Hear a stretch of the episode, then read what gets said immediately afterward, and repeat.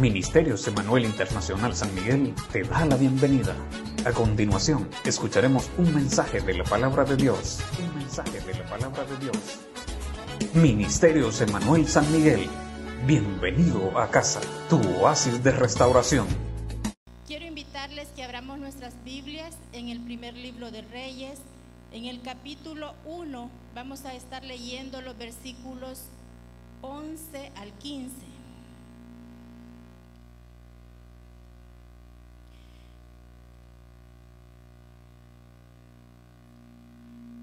Cuando todos lo tengan, hermanos, por favor, puestas en pie en reverencia a la palabra, leemos la palabra del Señor honrando al Padre, al Hijo y al Espíritu Santo.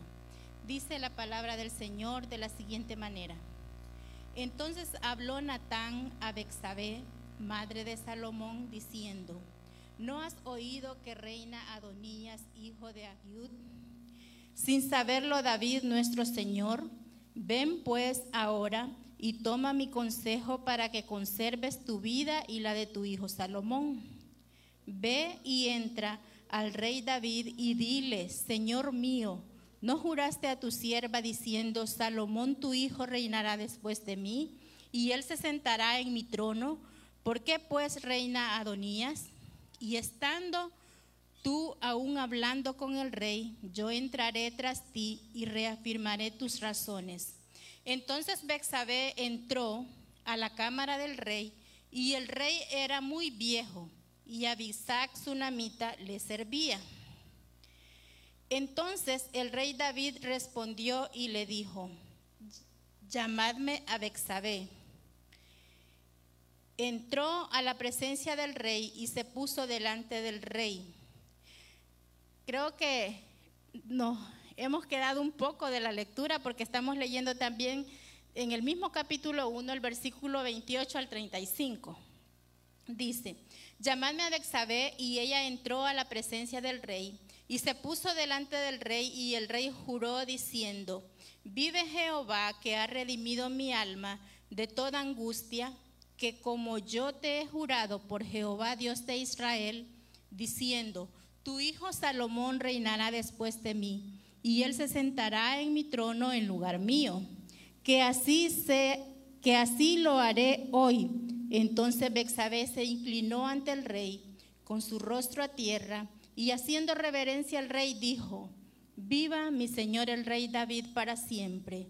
Benaía, hijo de Joiada, y ellos entraron a la presencia del rey. Y el rey les dijo, tomad con vosotros los siervos de vuestro Señor y montad a Salomón mi hijo en mi mula y llevadlo a Guión y allí lo ungirán el sacerdote Sadoc y el profeta Natán como rey sobre Israel. Y tocarás trompeta diciendo, viva el rey Salomón. Después iréis vosotros detrás de él y vendrá y se sentará en mi trono y él reinará por mí. Junto a él, he escogido para que sea príncipe sobre Israel y sobre Judá. Pueden sentarse. Sabemos de que Dios añade bendición a la palabra y Él hablará que cada palabra que salga de mi boca sea respaldada por su Espíritu Santo. Cuando nosotros oímos el nombre de Bexabé, nos transmontamos y vamos a recordar a Bexabé como la mujer de Urías, la mujer que hizo que el gran rey Salomón pecara contra Dios. La mujer que aparentemente fue el instrumento que se dejó utilizar por el enemigo para la caída del hombre del cual Dios llama conforme al corazón de él. Aparentemente una mujer muy pecadora, como quizás muchas de nosotras nos hemos sentido en un momento, pero no quiero darle ese enfoque en esta noche. Hoy quiero hablar de una mujer impulsadora de sus hijos, de una mujer que a pesar del trasfondo donde ella viene, donde la Biblia comienza a narrar su historia, no es muy agradable, pero que ella se presenta ante Dios y Dios es un Dios de restitución. Dios es un Dios que nos da otra oportunidad. Comienza el relato en el capítulo 1 del libro de Reyes. Es una historia muy larga, donde hemos tratado de resumirla en estos versículos, pero habla un poco de que Bexabé era hija de Elián y nieta de Aitofel. Estos hombres son de los 30 valientes de David, de los hombres a los cuales David levantó en aquella cueva de Adulán, donde David los hizo unos hombres valerosos a pesar de que ellos estaban en una situación bien difícil. Bexabé, hija de Elián, esposa de Urías, como muchas mujeres quizás, se identifican con esta mujer. ¿Por qué digo que se identifican? Porque muchas veces nosotros venimos de familias sacerdotales, de familias ejemplares, de familias a las cuales no, no deseamos desanimar, no, deseamos nosotros em, hacerlas quedar mal ante la sociedad. Porque habla de su padre, habla de su abuelo, eran personas que la habían crecido temerosa de Dios. No era una cualquiera Bexabé, como para nosotros venir y decir que, bueno, Bexabé era una mujer que quizás le gustaba exhibirse ante los hombres y que por eso fue y se presentó delante del rey David para coquetearle, para seducirlo y hacerlo caer en la tentación. No es este el caso de Bexabé. Pero, como les decía, no queríamos darle nosotros ese significado en esta noche. La mujer, a través de la Biblia, el nombre Bexabé significa la hija número siete o la séptima hija o la hija de un juramento. Si vemos nosotros ese significado de su nombre era algo especial. O sea, ella estaba siendo de bendición, había sido crecida bajo un hogar temeroso de Dios. Pero en el segundo libro de Samuel, en el capítulo 12 y versículo 24, nosotros vemos la historia de Bexabé desde el capítulo 11 del segundo libro de Samuel. Eh, ahí nos narra todo la caída de David, cómo conoció David a Bexabé y todo lo demás.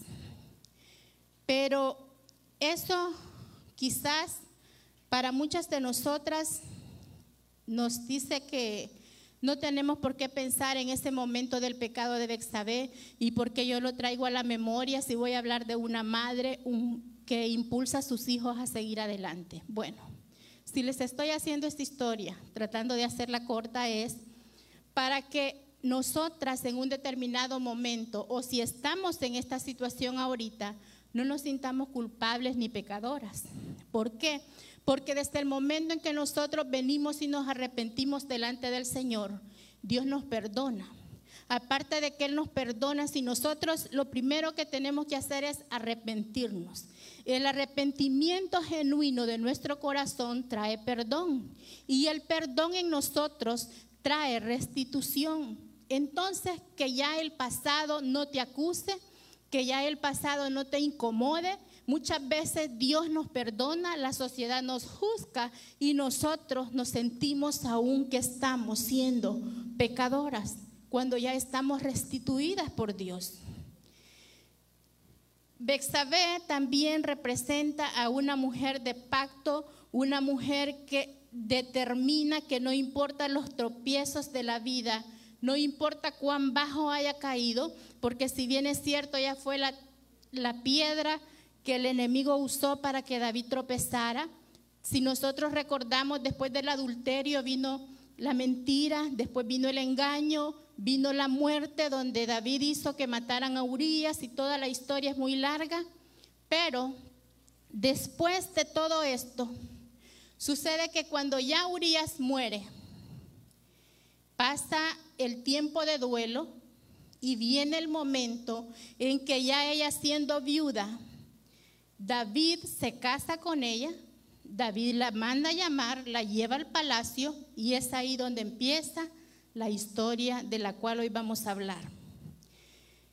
Esta mujer, a pesar de sus tropiezos, nunca perdió la visión, nunca perdió el objetivo, ni tampoco el compromiso y la seriedad de que era hija de Elián, de que había sido creada y crecida por una familia temerosa de Dios. Sus principios volvieron a ella cuando ya ella siente que está restituida. En el momento en que ella se convierte en la esposa del rey David, dice la Biblia de que ella se convierte en la esposa del rey David y es la última esposa, la última mujer que a través de la Biblia habla que el rey David contrajo matrimonio con ella. Después de todo esto, del adulterio, la muerte de su esposo, el tiempo de luto y lo que les decía antes, David la convierte en su esposa. Y Dios, así como hizo que David pagara su culpa, recordamos que el fruto de ese pecado, de ese adulterio, fue un niño el cual murió. Me imagino esta mujer devastada por la pérdida de su hijo, no lo he vivido, pero dicen que es doloroso. Aparte de esto, con la culpabilidad de saber que por su culpa su esposo amado había sido matado. Pensar en su mente y en su corazón, eso le traía amargura. Cualquiera pudo decir, pues ya no tengo futuro, me tiro como quien dice al abandono, ya no hay nada de esperanza para mí, ¿qué puedo hacer? Debo la muerte de mi hijo, la muerte de mi esposo, he adulterado, pero no. Ella no pensó en eso, ella pensó en que, como dice la palabra, siete veces cae el justo, pero de todas yo me levanto en el nombre de Jesús. Hoy Dios te dice a ti, no importa cuántas veces hayas caído, no importa cuál haya sido tu problema, no importa, Dios está aquí y es, está para decirte que Él tiene una nueva oportunidad. Se convierte en una de las esposas de David, siendo ella la última. Dios trató con ella personalmente. Me imagino ese tiempo que pasó ella en duelo por su esposo.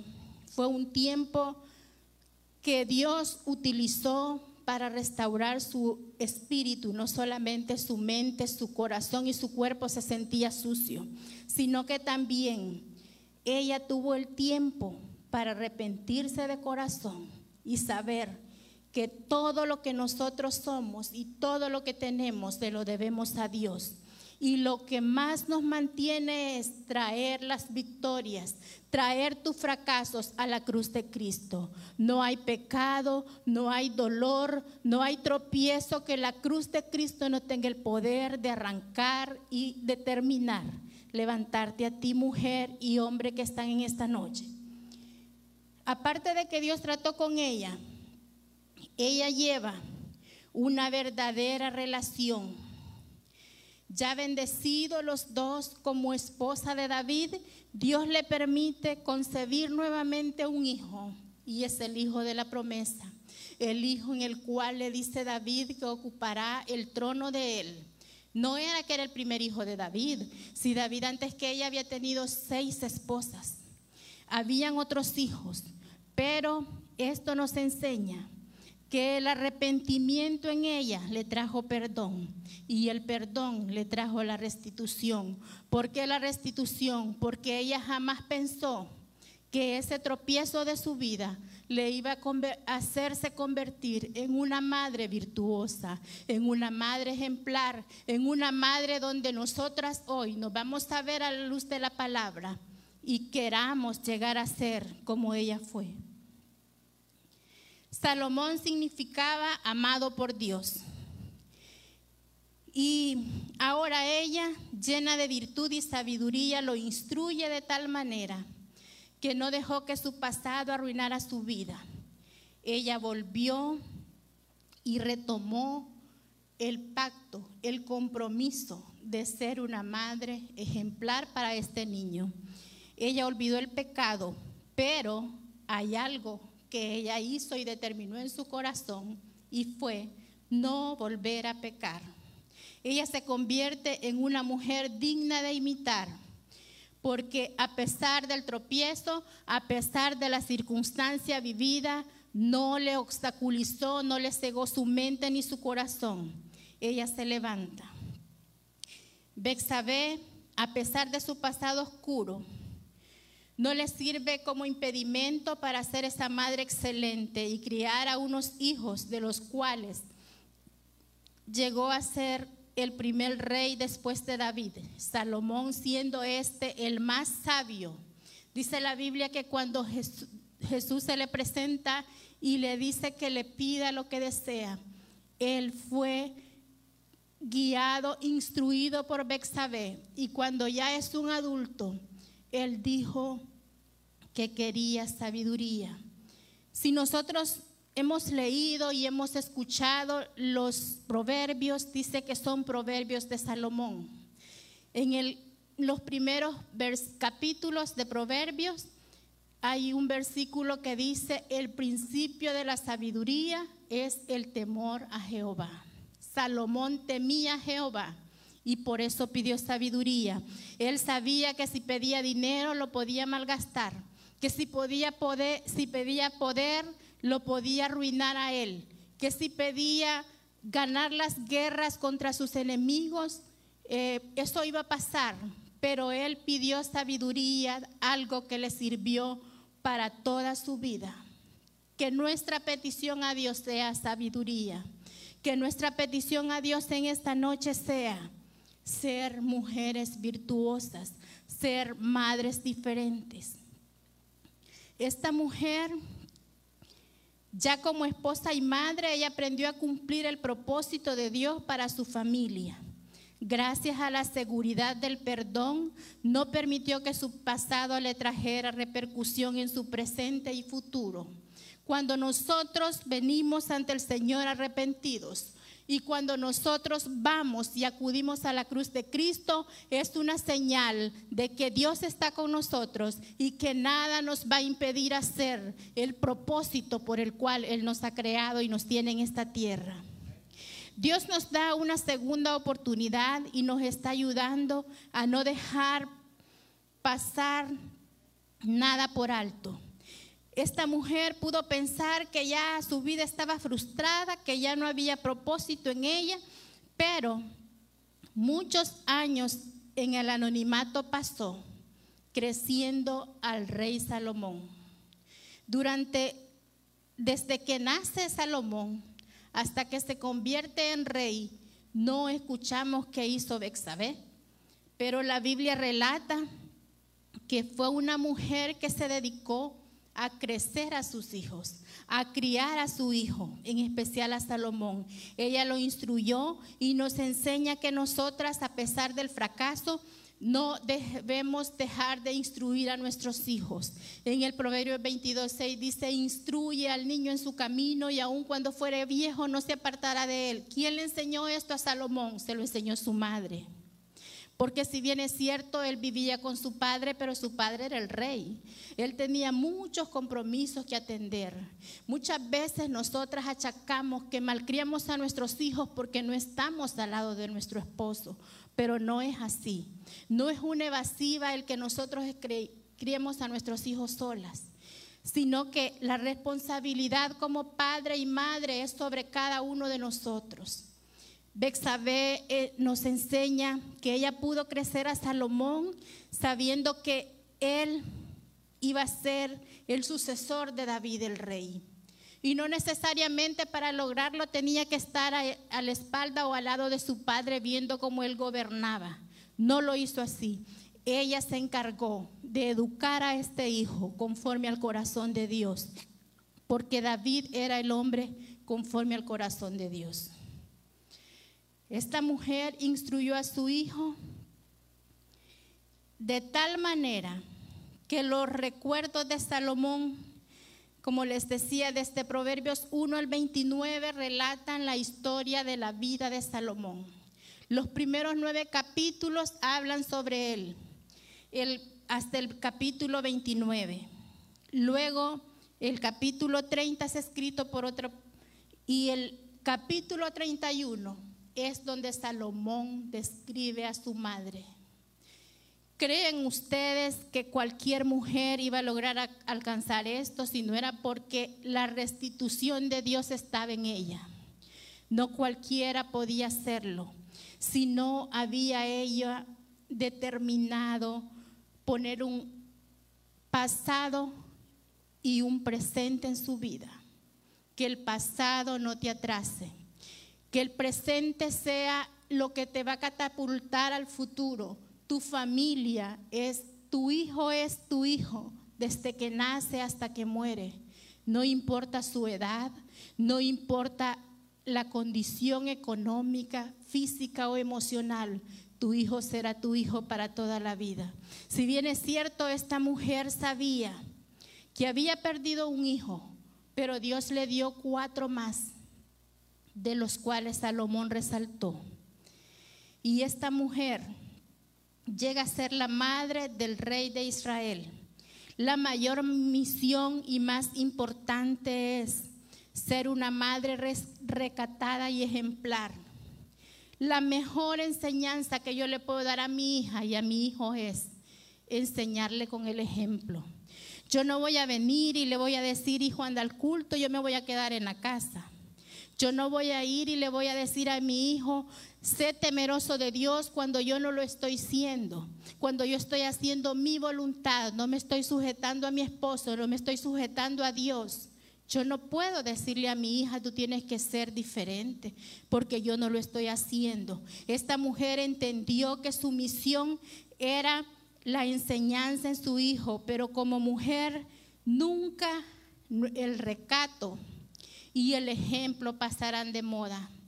La moda viene, la moda pasa, pero el ejemplo de madre nunca pasará. Nunca se borrará de tu mente el momento en que tu madre te agarró, te tomó por sorpresa, quizá por la espalda y te, te arrulló. Nunca se te olvidará. Ese, ese abrazo queda ahí para siempre. No importa la edad de tu hijo, siempre necesita tu apoyo, siempre necesita el empuje de una madre.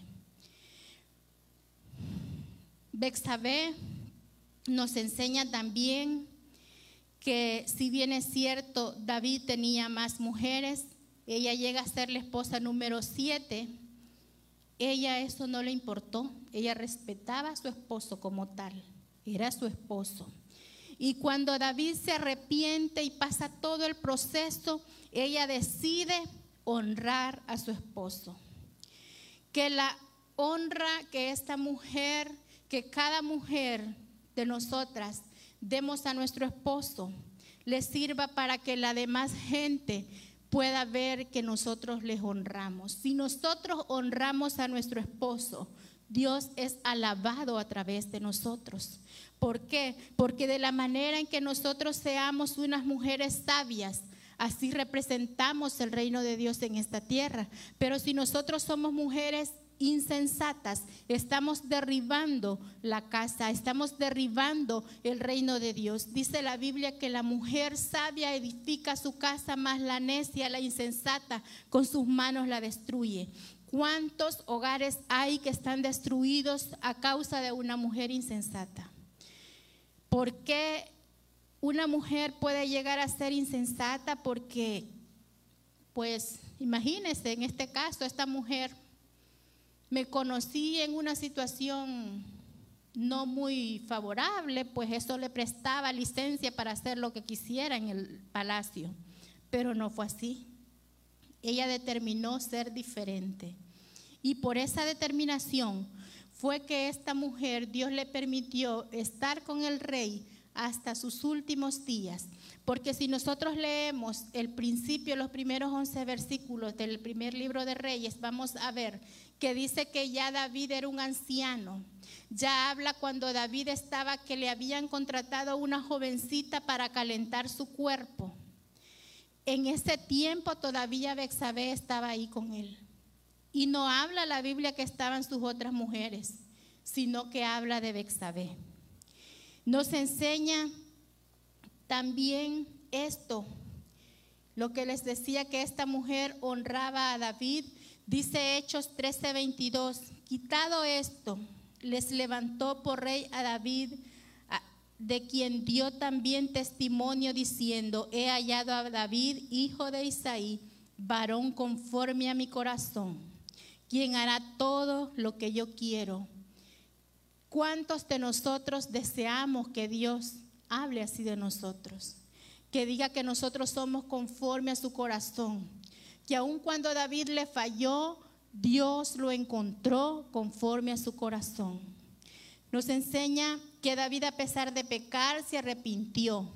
A pesar de que le había fallado a Dios, Dios lo perdonó y por esto Dios lo llama que era el hombre conforme al corazón de él.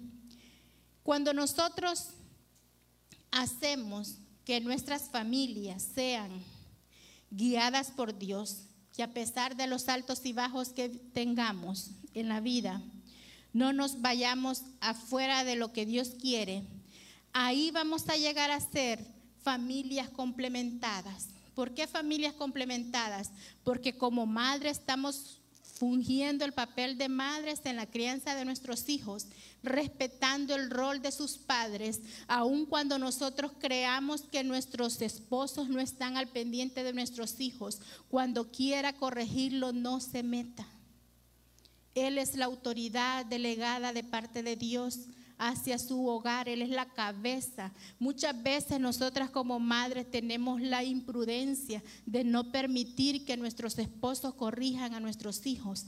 Y después hacemos que estos hijos nos prefieran a nosotras, no porque en realidad los hemos criado conforme a la voluntad de Dios, sino porque les hemos dejado pasar cosas de las cuales después nos vamos a arrepentir. Como madres debemos de ser este complemento y tener el conocimiento de la palabra de Dios, que en el hogar hay autoridad, así como en todos lugares. En el trabajo su autoridad es el jefe, en la iglesia la autoridad es el pastor, en su hogar la autoridad es su esposo y usted es su complemento. Así es de que una mujer virtuosa es una madre luchadora que no se da por vencida, que a pesar de que las cosas no son fáciles, determina ganar, determina guerrear hasta llegar a la meta, que echa ganas por lo que quiere. Ese tipo de mujer tenemos que buscar en cada una de nosotras.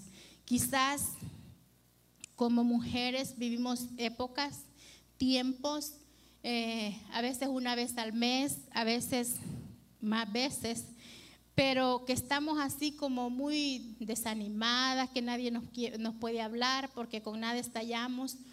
Pero aún a pesar de eso, nosotras debemos de buscar en nosotras esta mujer virtuosa. Todas la tenemos, pero muchas veces con nuestro actuar la hemos escondido. Nos ha pasado lo que pasa con las perlas, que dentro de una ostra en el mar hay muchas ostras. Quizás a veces hay que abrir muchas para que salga una perla preciosa, pero dentro de nosotras hay una perla que Dios ha sembrado, hay una semilla que Dios quiere que nosotros dejemos fluir y produzca esa mujer virtuosa, esa perla preciosa que tenemos dentro. Nosotras quizás, en muchas ocasiones, hay mujeres que no sabemos disimular, no sabemos distinguir entre el bien y el mal. Nos hemos dejado guiar tanto, influenciar por la moda, por el mundo, por el que dirán que no poco o nada nos importa si estamos haciendo o cumpliendo la voluntad de Dios.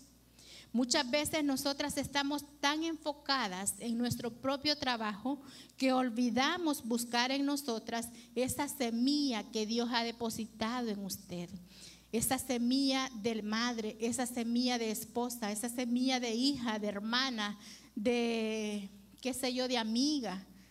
Esa mujer tiene todas esas cualidades, nosotras las tenemos, pero muchas veces no nos hemos dado cuenta porque no hemos trabajado por cultivar esa perla en nosotras, sino que hemos hecho todo lo contrario.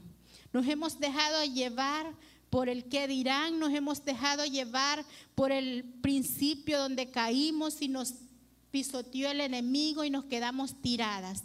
Dios hoy quiere levantarte, Dios hoy quiere restituirte, Dios hoy quiere darte el valor que realmente tienes. Yo sé que cada una de nosotras queremos ser esas mujeres virtuosas de las cuales habla Proverbios 31. Pero para que esto se dé, debemos nosotras saber que necesitamos tener la sabiduría de Dios, que necesitamos dejarnos guiar por el Espíritu Santo que está dentro de nosotras, que necesitamos dejar que Dios trabaje en nosotras. Debemos de dejar salir todo aquello que nos estorba. Recordemos que mientras nosotros estemos vivos somos personas que cada día aprendemos más que si ayer yo aprendí algo, hoy puedo aprender algo mejor. Que la misericordia de Dios es nueva cada mañana para nosotras. La Biblia también nos dice que la senda del justo es como la luz de la aurora que va de aumento en aumento hasta que el día es perfecto. Dios quiere que seamos esas vasijas de barro en las manos del Señor que si por los problemas o dificultades esas vasijas están rotas, hoy como buen alfarero quiere sellarnos con su Espíritu Santo, quiere retocar nuestras vidas y quiere moldearnos conforme a lo que Él quiere hacer de ti, a lo que Él quiere hacer de mí. Voy a invitarles que se pongan en pie. Vamos a orar al Señor para aplicar esta palabra, para que sea Él que haga en nosotros ese cambio que necesita hacer. Nos estamos edificando. Dios habla sobre Bexabé. Dios nos ha hablado que no importa lo que haya vivido, que no importa la situación en la cual estás. Quizás tú estás ahorita, eh, estabas entrando al baño donde David vio a Bexabé pero a tiempo Dios nos ha hablado y nos puede hacer retroceder. O quizás estás ya en el momento en que perdió a su esposo y está de duelo. Quizás ya el problema pasó y hoy estamos nosotras reponiéndonos de ese problema. Pues Dios quiere que hoy tu corazón sea sanado, tu mente transformada y hacer de ti esa perla preciosa que Él tiene en ti. Padre, yo clamo por cada una de tus hijas. Yo te pido, Dios, por cada familia, por cada hogar, que está en este lugar representado, por todos aquellos que están a través de las redes sociales escuchando esta palabra. Yo te pido, Señor, que obres conforme a tu voluntad, que tus propósitos no se salgan de ellos, que tus pensamientos, Señor, como dice tu palabra, que los pensamientos que tú tienes de nosotros son de paz y no de mal. Muchas veces el enemigo te ha hecho creer que tú no vales nada, pero hoy Dios te dice que si tú te arrepientes, Él tiene perdón y a través del perdón tiene para ti restitución. Esa es la palabra que Dios trae para ti esta noche. Dios te restituye, Dios te levanta, Dios te fortalece y te lleva a ser esa mujer conforme al corazón de Él. Esa mujer virtuosa donde tus hijos te alabarán, donde tu esposo será orgulloso de llamarte esposa, donde tu madre será orgullosa de llamarte porque a pesar que ella no fue el ejemplo que quiso Dios que fuera, tú has retomado el camino de Él. Tú has venido a sus pies y hoy Dios te restituye. Dios trae para ti perdón. Dios trae para ti sanidad, sanidad física, sanidad interior, sanidad espiritual para tu vida. Eso es lo que Dios De parte de Él. Recibe lo que Dios tiene para ti. Llénate de la gracia, el favor y la misericordia de Dios. Si este mensaje ha sido de bendición para ti y sientes la necesidad de entregarle tu vida a Jesucristo, repite la siguiente oración Señor Jesucristo, te recibo hoy como mi único y suficiente Salvador personal. Perdona todos mis pecados y escribe mi nombre en el libro de la vida. Gracias por mi salvación. Amén. Si has recibido a Jesucristo hoy, te invitamos a que te congregues con nosotros. Estamos ubicados sobre calle Elizabeth, Polígono B, número 5, Colonia Jardines del Volcán, San Miguel. Síguenos en nuestras redes sociales como Ministerios Emanuel San Miguel. Te esperamos.